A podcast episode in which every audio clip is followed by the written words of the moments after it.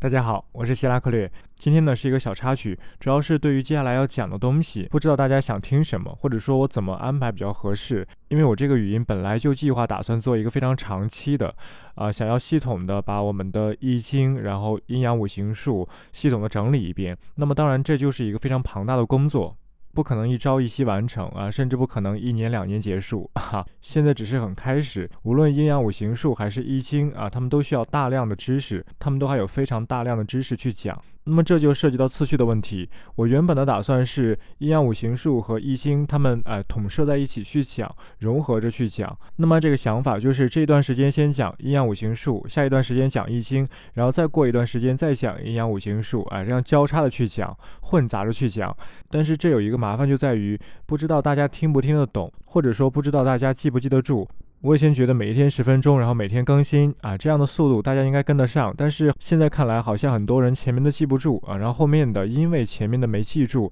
所以呢后面的也听不懂，听得云里雾里，这就很麻烦。所以我现在考虑要不要分开去讲。也就是说，先花很长一段时间去讲易经啊，或者先花很长一段时间去讲阴阳五行术，然后等这一部分基本讲完，哎，基本框架讲完之后，再开始另外的大工程啊，易经也好，阴阳五行术也好，这样的话可能比较轻松一些，但是也有缺点，就是会比较偏狭，因为只讲一部分的话啊，缺少宏观的视角，没有办法在学习中啊两相对比这样去学习。而且还有一个因素是，大家现在也看到了，易经这一部分啊，非常的宏大，非常的高大上，哈，它很有这种哲学的韵味。它相比于阴阳五行术，它更加的抽象，更加的抽离，更加的缥缈。那么这种东西，它就是我说的原道啊，教小术，训原道。原道是易经易传这一部分所承载的内涵，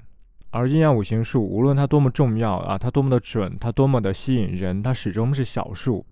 哈，但是事实很有趣，我们大家偏偏对小数非常感兴趣，而对易经这一部分心法这一部分原道啊没什么兴趣，或者说难于接触，难于进入。大家肯定更喜欢听阴阳五行术啊，所以现在我在考虑要不要先讲阴阳五行术，包括占星术啊、六壬呐、遁甲呀、八字啊这些小数。要不要先讲这些，把易经这一部分稍微往后放一下？我怎么讲都行，讲什么都行啊，还是看大家的意见吧。大家可以在这两天给我这个发私信啊，发这个信息，我统计一下看法，然后再继续去讲。应该暂停一两天就够了啊，我收集够这个样本哈，收集够看法的样本就继续去更。好，大家给我发信息啊，我统计一下。好，先到这儿，我们一两天后再见。